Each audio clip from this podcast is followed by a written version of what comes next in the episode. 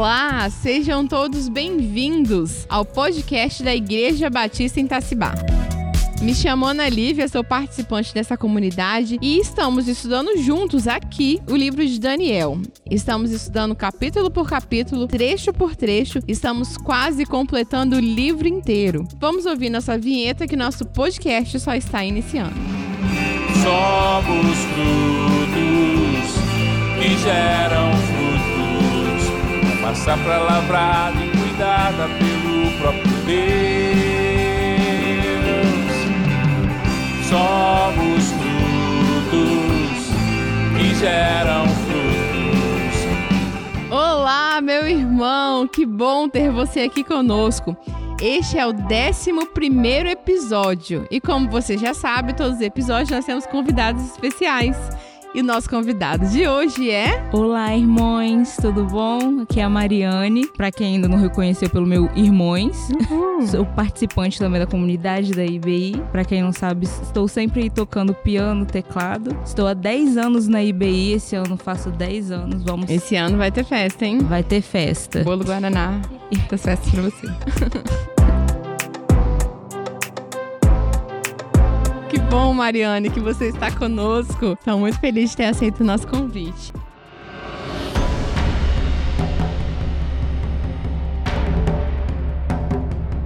Vamos lá, ouvintes. Estamos na parte profética do livro de Daniel. Aquela parte que a gente precisa de um papel e de uma caneta para poder riscar as referências e podermos entender tudo. Mas já estudamos uma boa parte do livro de Daniel. Estamos entre o capítulo 7 e o capítulo 8. Mas Mariane, diga pra gente, qual parte do livro de Daniel até agora, desses 11 episódios, qual parte que mais te chamou atenção? Então, eu acho que é a mesma parte que sempre me chamou atenção quando eu era criança, que era a parte da cova dos leões. Imagina você tá dentro da cova com vários leões e você sair vivo de lá. Isso é extraordinário. Eu sempre fiquei imaginando que eu acho que eu morreria de pânico em vez de morrer pela mordida, né? Que eu acho que via todo mundo. Ele fica igual aquela estátua assim de morrer. igual o Chaves, né? eu também. É verdade, Mariana. Essa parte é muito importante, é a parte mais lembrada, né, do livro de Daniel. Ouvintes, essa parte agora que iremos estudar merece sua atenção. Já te disse isso, mas te digo mais uma vez: atenção. Mariane diz pra gente os bichos estranhos que vão aparecer no episódio de hoje. Se preparem, teremos ursos, leões, leopardo e um animal indescritível. Se é indescritível, não imagina que tipo que é. Meu Deus. Você quer saber o que cada um deles significa? Com certeza. Então preste atenção na mensagem a seguir.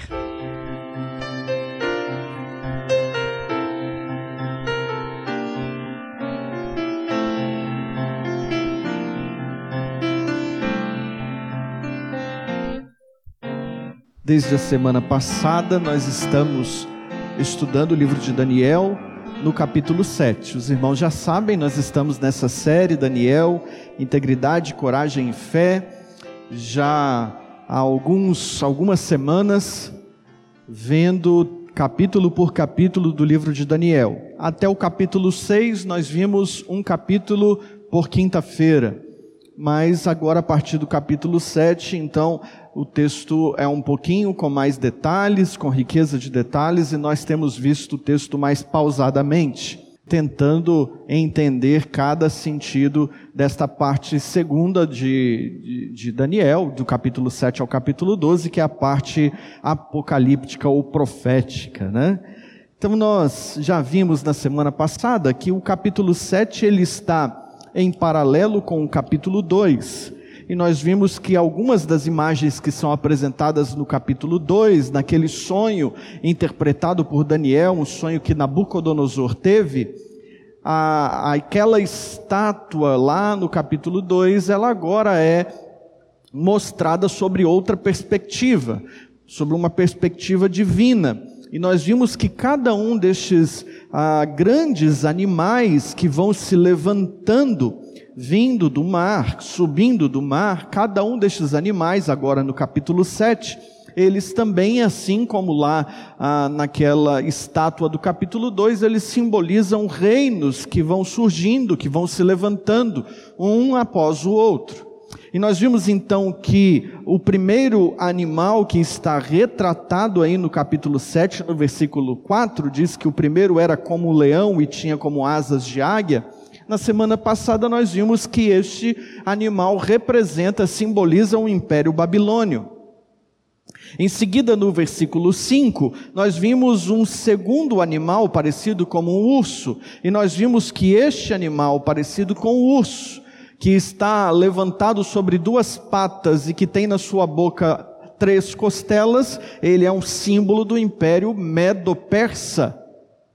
E nós vimos também que o terceiro animal que sobe da terra é o terceiro império que vem depois do medo-persa, que é representado por um leopardo alado também, né, com asas, tinha quatro asas nas costas e ainda tinha quatro cabeças. Este animal, este leopardo alado, ele é um símbolo do Império Grego. Isso nós vimos. E o último animal, um animal indescritível, um monstro, diz lá no versículo 7, terrível e assustador, muito forte, grandes dentes de ferro, devorava, despedaçava, pisoteava tudo que restava e era diferente de todos os animais. Este é um símbolo do Império Romano. E o que você vê ainda no versículo ah, 7 é que este animal, diferente dos outros animais, tinha dez chifres. Chifre, nós vimos aqui, representa poder, representa reis, e nós vimos que esses chifres, esse dez aqui, é um simbolismo, tanto quanto os outros símbolos que nós explicamos. E esses, esses dez chifres, eles na verdade simbolizam a multiplicidade de reinos que vieram após o Império Romano, como se fossem continuidades do Império Romano, ou braços do Império Romano que foram se estendendo durante, toda, a, durante todo o tempo. Vimos também na semana passada que este sonho de Daniel é uma, uma revelação de Deus de algo que começou a acontecer no tempo de Daniel e que vai até o final dos tempos. Então, tem todo o desenrolar da história, desde o tempo de Daniel até o final dos tempos, até ah, que Jesus Cristo volte. Então, está aí compreendido este sonho de Daniel. Mas nós paramos no versículo 8. E o que é que diz o versículo 8? Daniel capítulo 7, versículo 8 diz assim: E enquanto eu observava os chifres, vi que entre eles subiu outro chifre, pequeno, diante do qual três dos primeiros chifres foram arrancados, e vi que havia olhos nesse, nesse chifre, como os de homem, e uma boca que falava com arrogância. Então nós vimos que entre esses dez, que não é um número ah, real, mas que é não é um número literal, mas que é um número simbólico, apareceria um pequeno chifre, e este pequeno chifre vai crescendo e ele tem olhos, ele tem boca e da sua boca ele fala com arrogância. Quem é esse pequeno chifre? Quem é esse pequeno chifre? Que o texto está nos dizendo que aparece subitamente e de repente ele já tira do trono três dos primeiros chifres, já são arrancados e ele começa a ser tão poderoso assim. Então nós vamos ver nessa noite quem é este chifre, ou vamos identificar quem é esse personagem. Primeiro quero chamar a atenção dos irmãos para a origem desse pequeno chifre. A primeira coisa que nós podemos ver é que este chifre, ele nasce ou ele surge, ele aparece a partir do quarto animal, que nós já vemos, já vimos ser o Império Romano.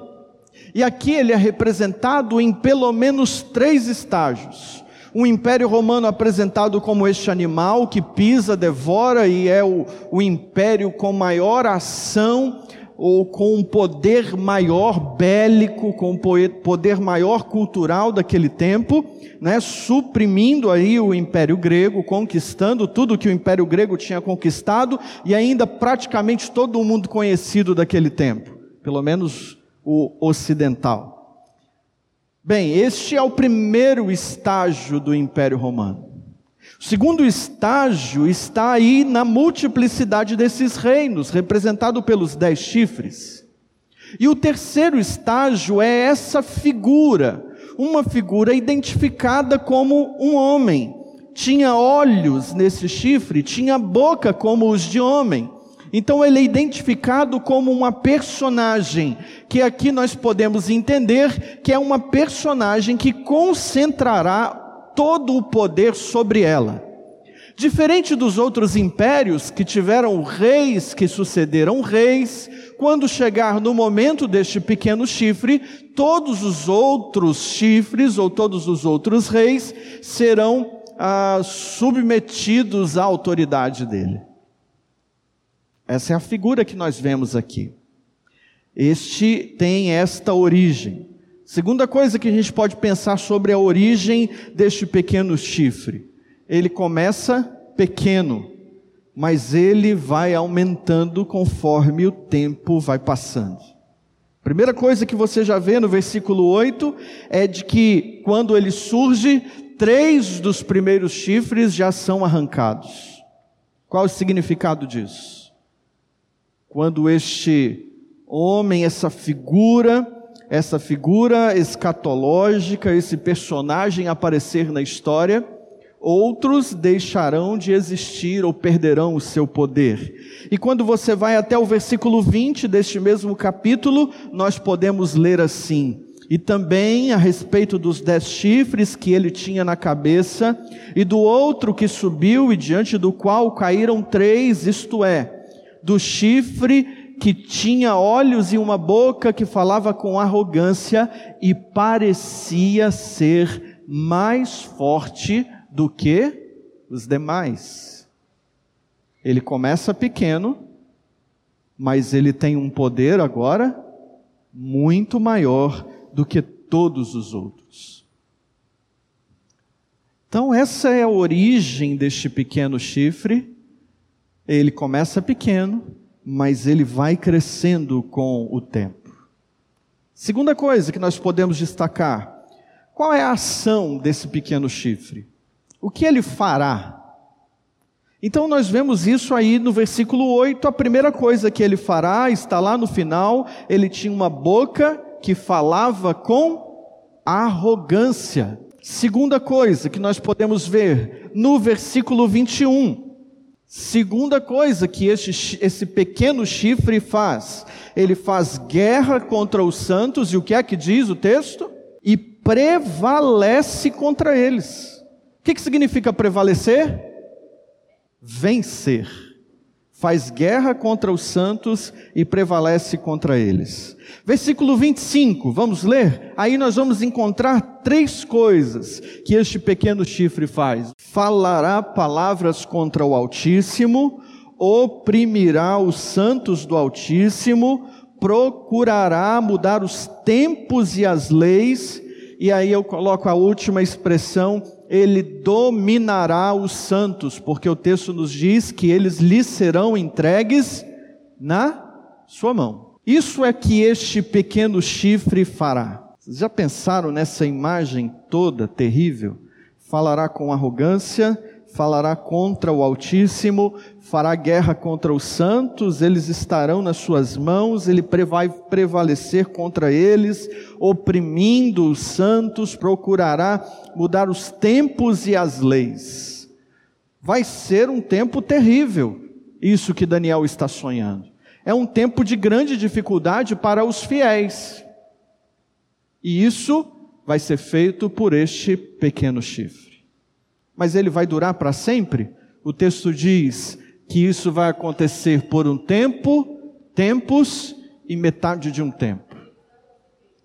Daqui a pouco eu volto nisso. Algumas pessoas podem entender literalmente três anos e meio, mas o texto não quer dizer três anos e meio literalmente. Certo?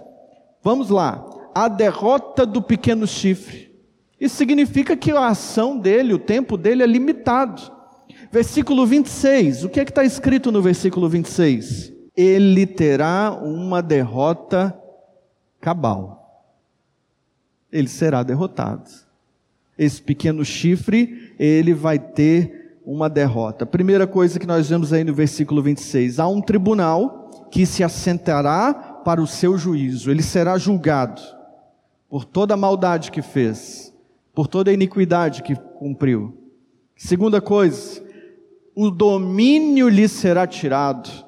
O seu poder nunca foi dele, na verdade foi permitido a ele fazer algumas coisas. E quando é que isso vai acontecer? Quando chegar o tempo, tempos e metade do tempo. Como tudo aqui é simbólico e não literal, neste capítulo, o que nós vemos quando o texto diz tempo, tempos e metade do tempo, é que quando o tempo parecer não ter fim, tempo e tempos chegará repentinamente, metade do tempo, o dia da sua queda no auge do seu poder, quando todos pensarem, ah, e agora, quem poderá nos defender contra esse terrível pequeno chifre?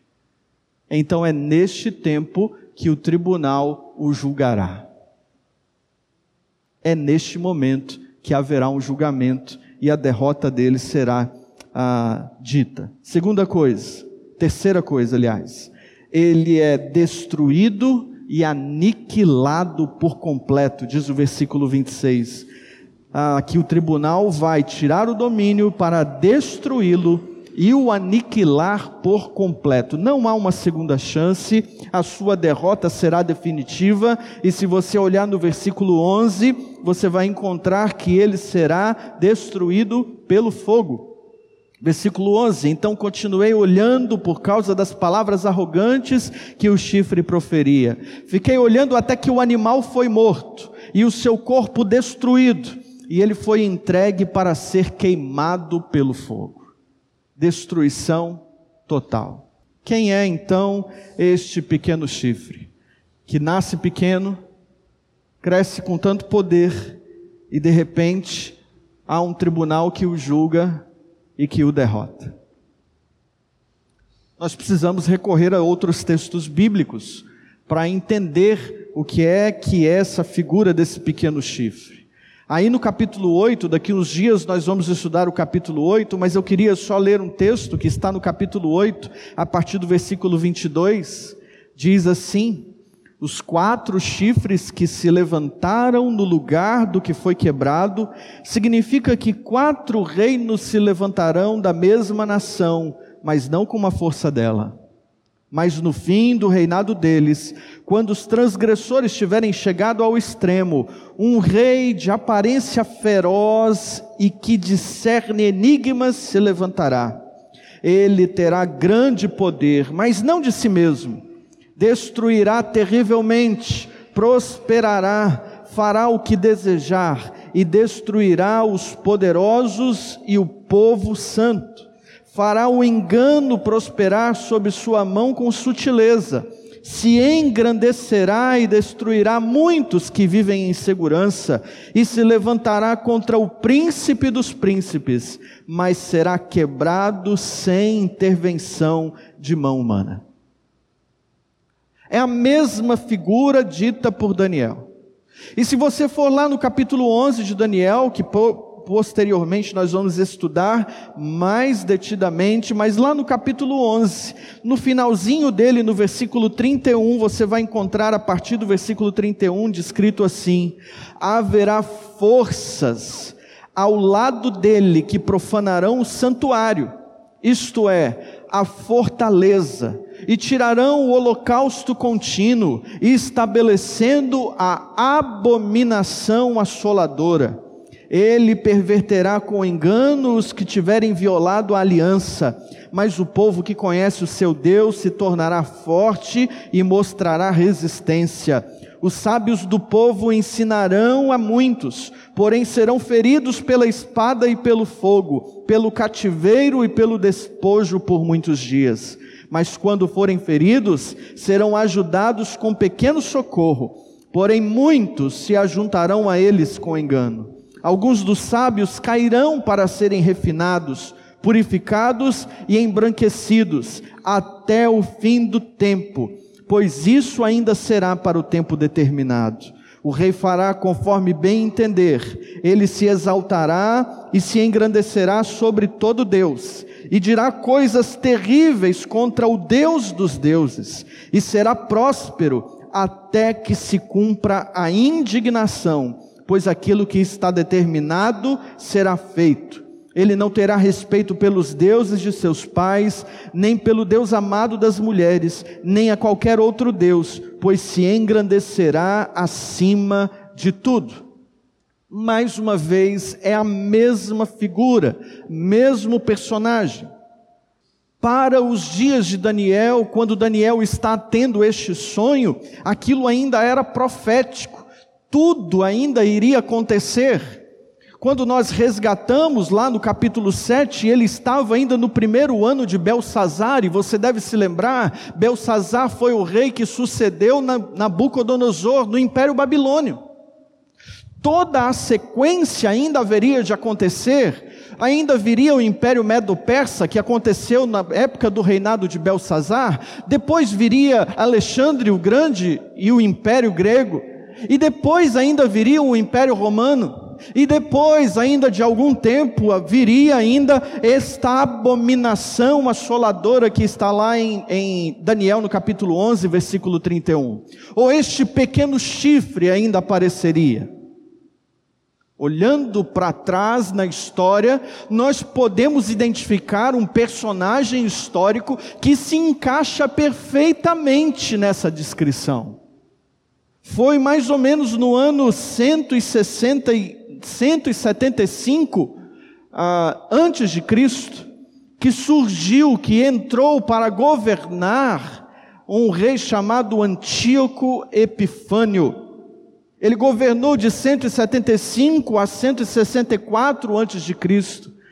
Ele perseguiu duramente os judeus e ele ordenou que fossem cessados os holocaustos no, no, templo de Jerusalém, mas mais do que isso, mandou colocar dentro do templo de Jerusalém uma imagem em homenagem a Zeus.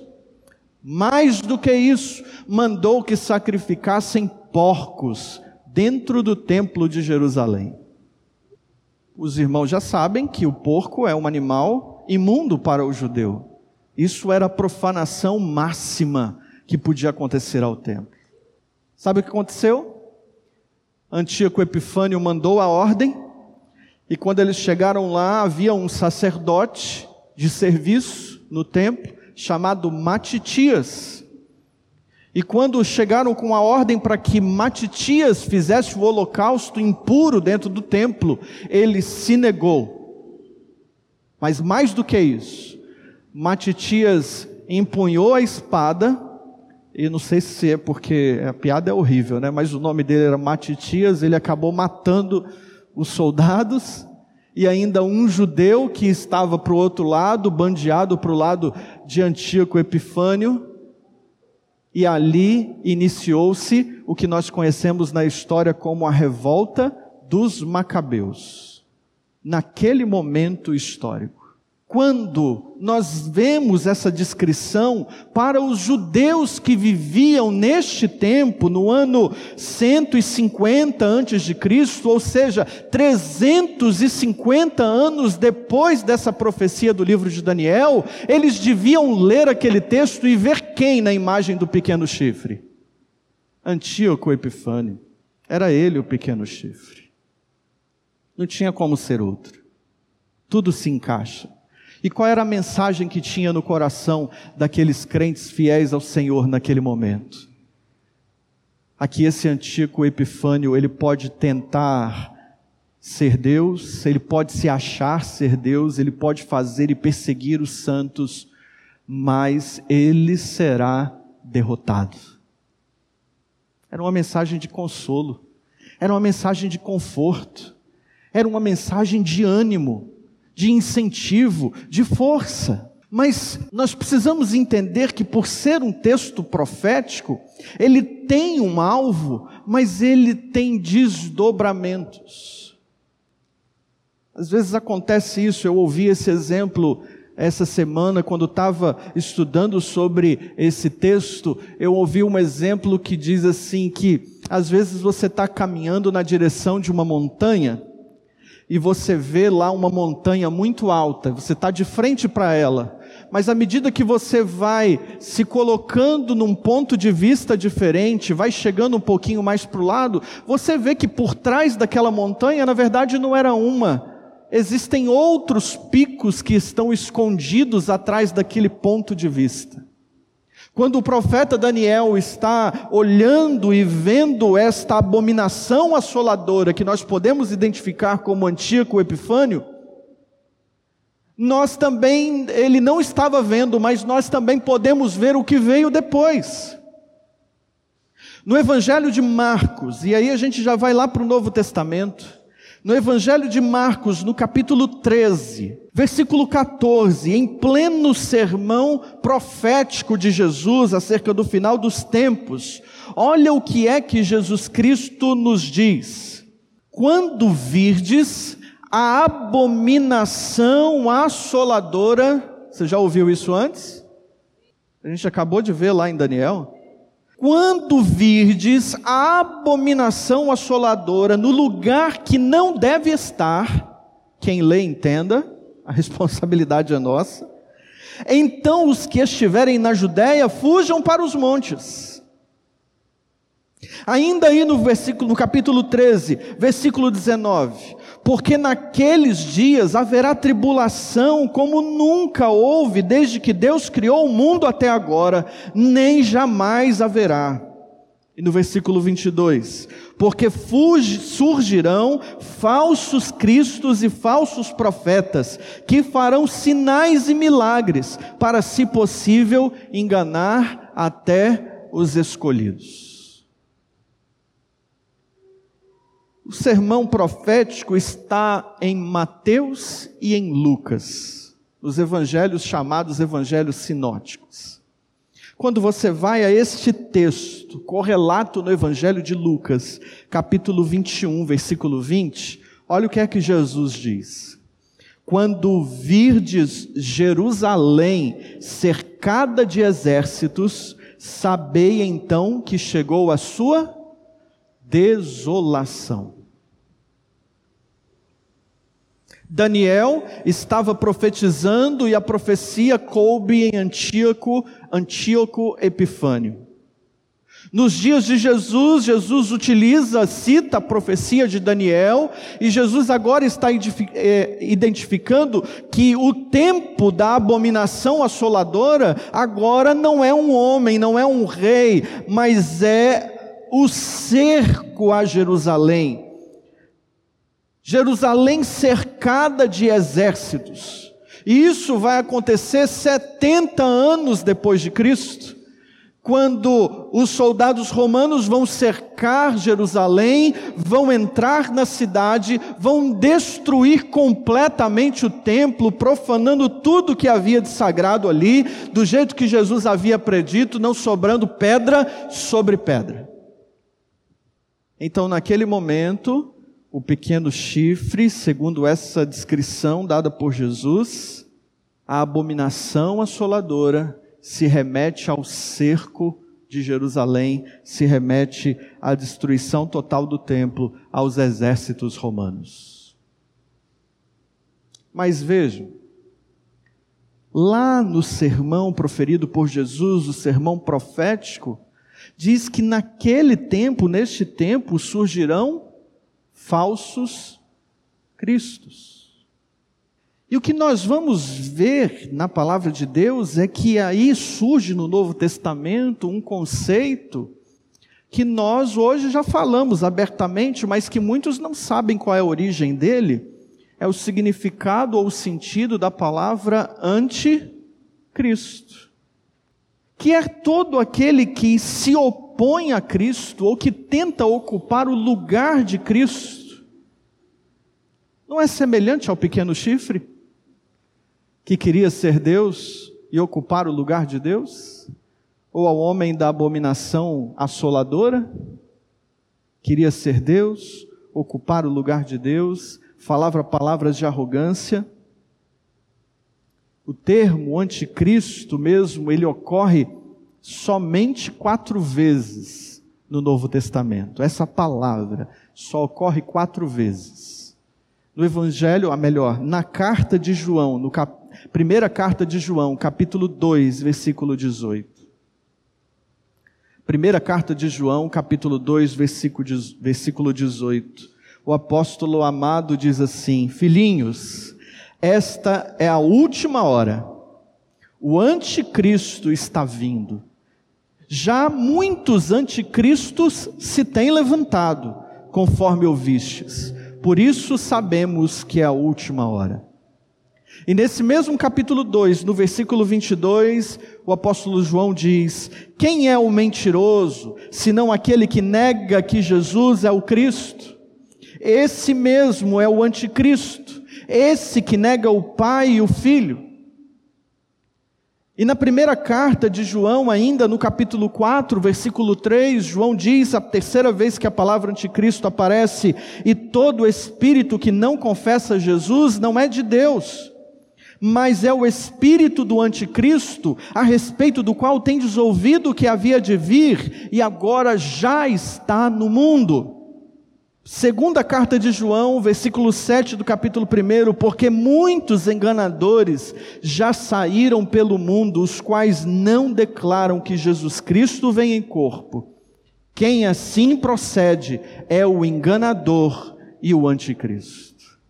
Vejam que o apóstolo João então vai falar dessa figura do anticristo dando este nome, aquele que quer estar no lugar de Cristo, aquele que se opõe a Cristo, e ele nos diz: olha, o anticristo está vindo, mas já muitos anticristos se têm levantado. Muitos que se colocam contra Cristo já têm se levantado. Nos dias de hoje, o Espírito espírito do anticristo, como diz em 1 João no capítulo 4, versículo 3, já está presente no nosso tempo, como sempre esteve presente. Este espírito de iniquidade que tenta usurpar o lugar de Deus e que se coloca contra Deus, sempre atacando a pessoa de Deus. Sempre. Mas embora só tenha esses quatro registros da palavra anticristo, a ideia do anticristo é uma ideia que nós encontramos em outros lugares. O texto talvez mais esclarecedor sobre o anticristo é o de 2 Tessalonicenses, capítulo 2, versículos de 1 a 12. Diz assim: Irmãos, acerca da vinda de nosso Senhor Jesus Cristo e da nossa reunião com Ele, vos pedimos que não mudeis facilmente o vosso modo de pensar, nem fiqueis assustados por causa de espírito, palavra ou carta atribuídos indevidamente a nós, como se o dia do Senhor já estivesse bem perto.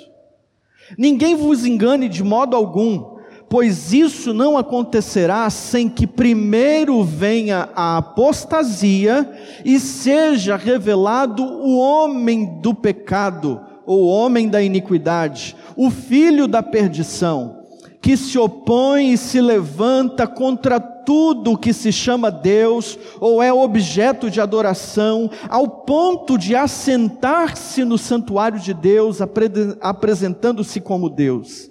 Não vos lembrais de que eu vos dizia essas coisas quando, não, quando estavas convosco? E agora sabeis o que o detém para que seja revelado no tempo certo, pois o mistério da impiedade já está atuando, e falta apenas ser tirado do caminho aquele que agora o detém. E então esse ímpio será revelado, a quem o Senhor Jesus matará com o sopro de sua boca e destruirá com a manifestação da sua vinda.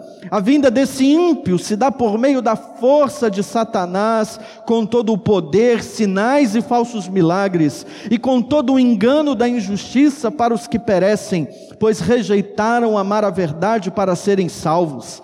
É por isso que Deus lhes envia a atuação do erro, para que creiam na mentira, para que sejam julgados todos os que não creram na verdade, mas tiveram prazer na injustiça. Mas, irmãos, amados do Senhor, devemos sempre agradecer a Deus por vós, pois Ele vos escolheu desde o princípio para a salvação, pela santificação, feita pelo Espírito e pela fé na verdade.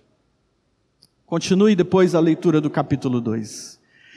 A descrição agora é desta pessoa, deste homem da iniquidade, ou este homem do pecado.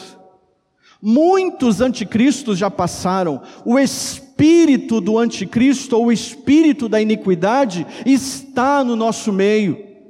Mas haverá ainda uma pessoa, uma figura, lá no final dos tempos, uma pessoa escatológica, o filho da perdição. Ele vai concentrar na sua mão todo o poder. Nenhum poder humano chegou ainda no nível deste anticristo. Nenhum poder humano.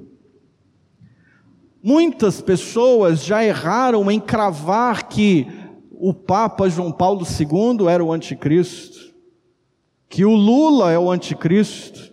Hoje eu ouvi que o Bolsonaro é o anticristo. Ele tem até nome de Messias, né? Já disseram que o Obama era o anticristo. Tantos anticristos, eles foram os anticristos que ficaram por aí, que se levantaram. Mas nos últimos dias, no tempo da apostasia, às vésperas da volta de Jesus, haverá uma figura universal uma figura, um homem, uma pessoa que governará sobre todos. Ah, tem o, o, presidente da França, né? Emmanuel Macron. É ele que é o anticristo da vez. Ah, Emmanuel. É. então nós precisamos estar atentos a isso. Muitos ainda virão, mas haverá, no final dos tempos, aquele que concentrará todo este poder. E eu quero terminar com o último texto. Eu sei que nós já passamos cinco minutos do nosso horário. Mas eu quero terminar com o último texto, falando sobre este homem da iniquidade. E Apocalipse capítulo 13. Diz assim o texto, a partir do versículo 1. Vi subir do mar uma besta com dez chifres e sete cabeças, e sobre os chifres havia dez coroas, e sobre as cabeças trazia nomes de blasfêmia. A besta que vi era semelhante a um leopardo, seus pés eram como os de um urso, e sua boca como a de um leão. Alguma semelhança com Daniel 7? O dragão deu-lhe seu poder. O dragão, aqui, a imagem de Satanás. Isso, isso está em consonância com 2 Tessalonicenses capítulo 2, que diz que o homem da iniquidade vem sobre o poder de Satanás. O dragão deu-lhe seu poder, seu trono e grande autoridade. Também vi uma de suas cabeças como se estivesse ferida de morte, mas sua ferida de morte foi curada. Então toda a terra se maravilhou e seguiu a besta. E todos adoraram o dragão, pois concedeu sua autoridade à besta. E adoraram a besta, dizendo: Quem é semelhante à besta? Quem poderá lutar contra ela? Foi-lhe dada uma boca que proferia coisas arrogantes e blasfêmias, e foi-lhe dada autoridade para agir durante 42 meses, um tempo curto. Ela abriu a boca para blasfemar contra Deus e difamar seu nome, seu tabernáculo e os que habitam no céu. Também lhe foi permitido atacar os santos e vencê-los, e foi-lhe dada autoridade sobre toda tribo, povo, língua e nação. Todos os habitantes da terra a adorarão, aqueles cujos nomes não estão escritos no livro do Cordeiro que foi morto desde a fundação do mundo. Se alguém tem ouvidos, ouça. Se alguém levar para o cativeiro, para o cativeiro irá. Se alguém matar a espada, é necessário que seja morto a espada. Aqui estão a perseverança e a fé dos santos. Capítulo 13 nos mostra esta primeira besta, este primeiro animal que tem todas as características dos impérios, e surgindo deste império vai ter toda a autoridade e todo o poder de Satanás. Como ele vem do mar, os estudiosos entendem que nós já vimos aqui lá em Daniel a figura apocalíptica de mar era uma figura que está relacionada aos, à humanidade, aos, à convulsão dos reinos. Então entende-se que esta aqui é uma vertente do anticristo que simboliza a sua capacidade política, a sua voz política. Mas o texto continua, versículo 13: Vi surgir da terra outra besta com dois chifres, semelhante aos de um cordeiro, e ela falava como um dragão. Também exercia toda a autoridade da primeira besta na sua presença e fazia que a terra e seus habitantes adorassem a primeira besta, cuja ferida mortal havia sido curada. Ela realizava grandes sinais à vista dos homens, de maneira que fazia até descer fogo do céu para a terra. E por meio dos sinais que lhe fora permitido fazer na presença da besta, enganava os habitantes da terra e lhes dizia que fizessem uma imagem à besta que havia sido ferida pela espada e sobrevivera. Também lhe foi permitido dar fôlego à imagem da besta, para que a imagem falasse e fizesse com que todos os que não a adorassem fossem mortos. Ela obrigou a todos, pequenos e grandes, ricos e pobres, livres e escravos, a colocarem um sinal na mão direita ou na testa, para que ninguém pudesse comprar ou vender, se não tivesse o sinal, ou seja, o nome da besta ou o número do seu nome. Aqui existe sabedoria. Quem tiver entendimento, calcule o número da besta, pois é número de homem. Seu número é 666. Então nós vemos essa segunda imagem, essa segunda besta que surge da terra. E quando você vê o papel dela, ela leva a, a todos a adorarem a primeira.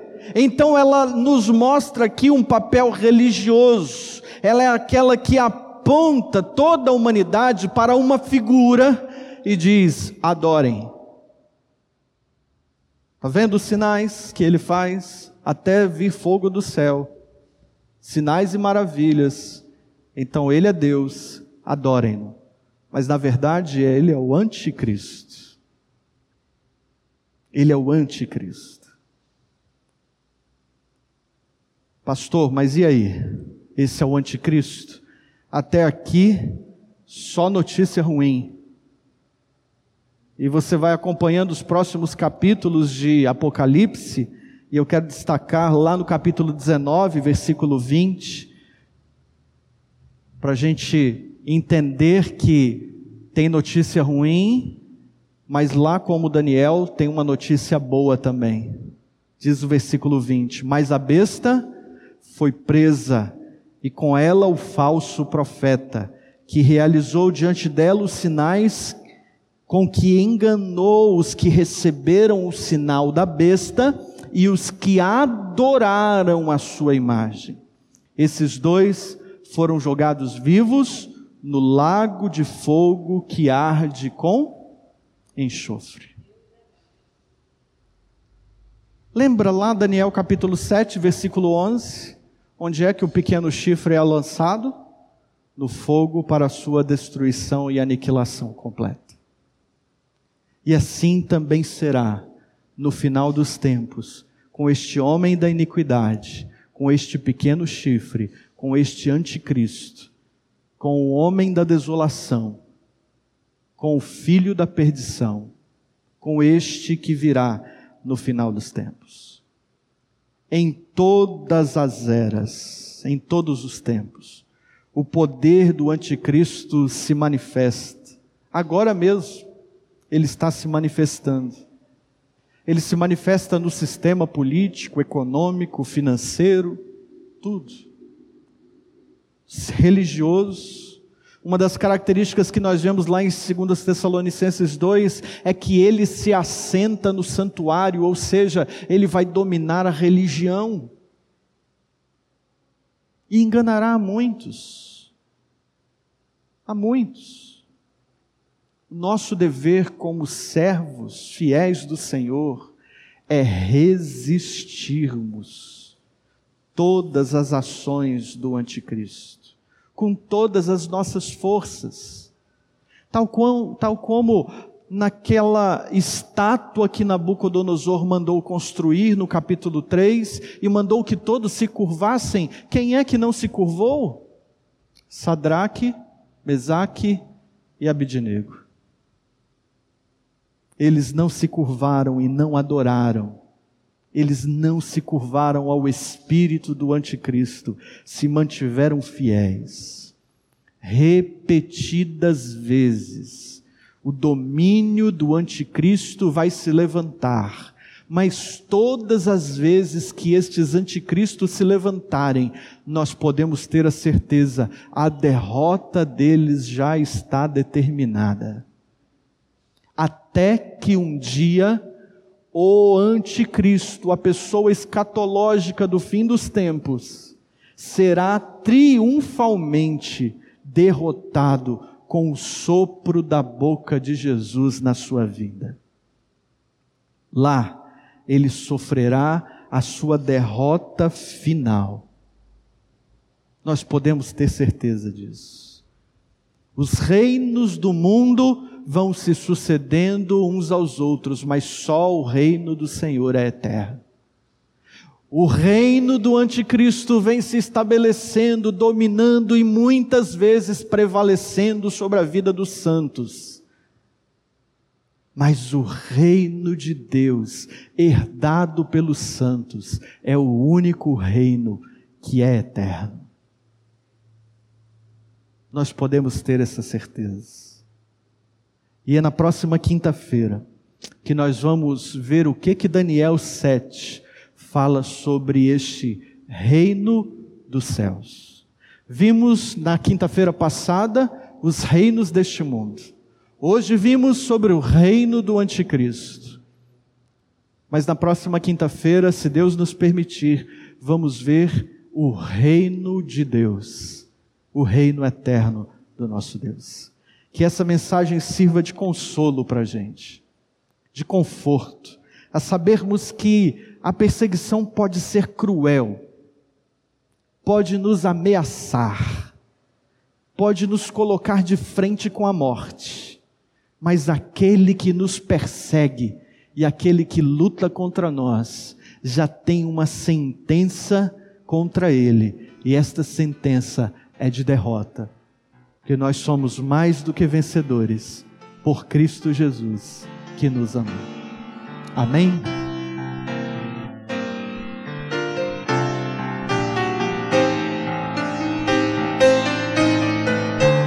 Meu irmão e minha irmã, que mensagem de hoje, hein?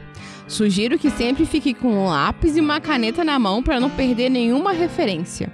Te espero no próximo episódio que está respondendo mais sobre as nossas dúvidas. Mariane, um prazer ter você aqui conosco. Foi um prazer estar aqui participando do podcast. Até a próxima. Até, gente. Tchauzinho. Tchau.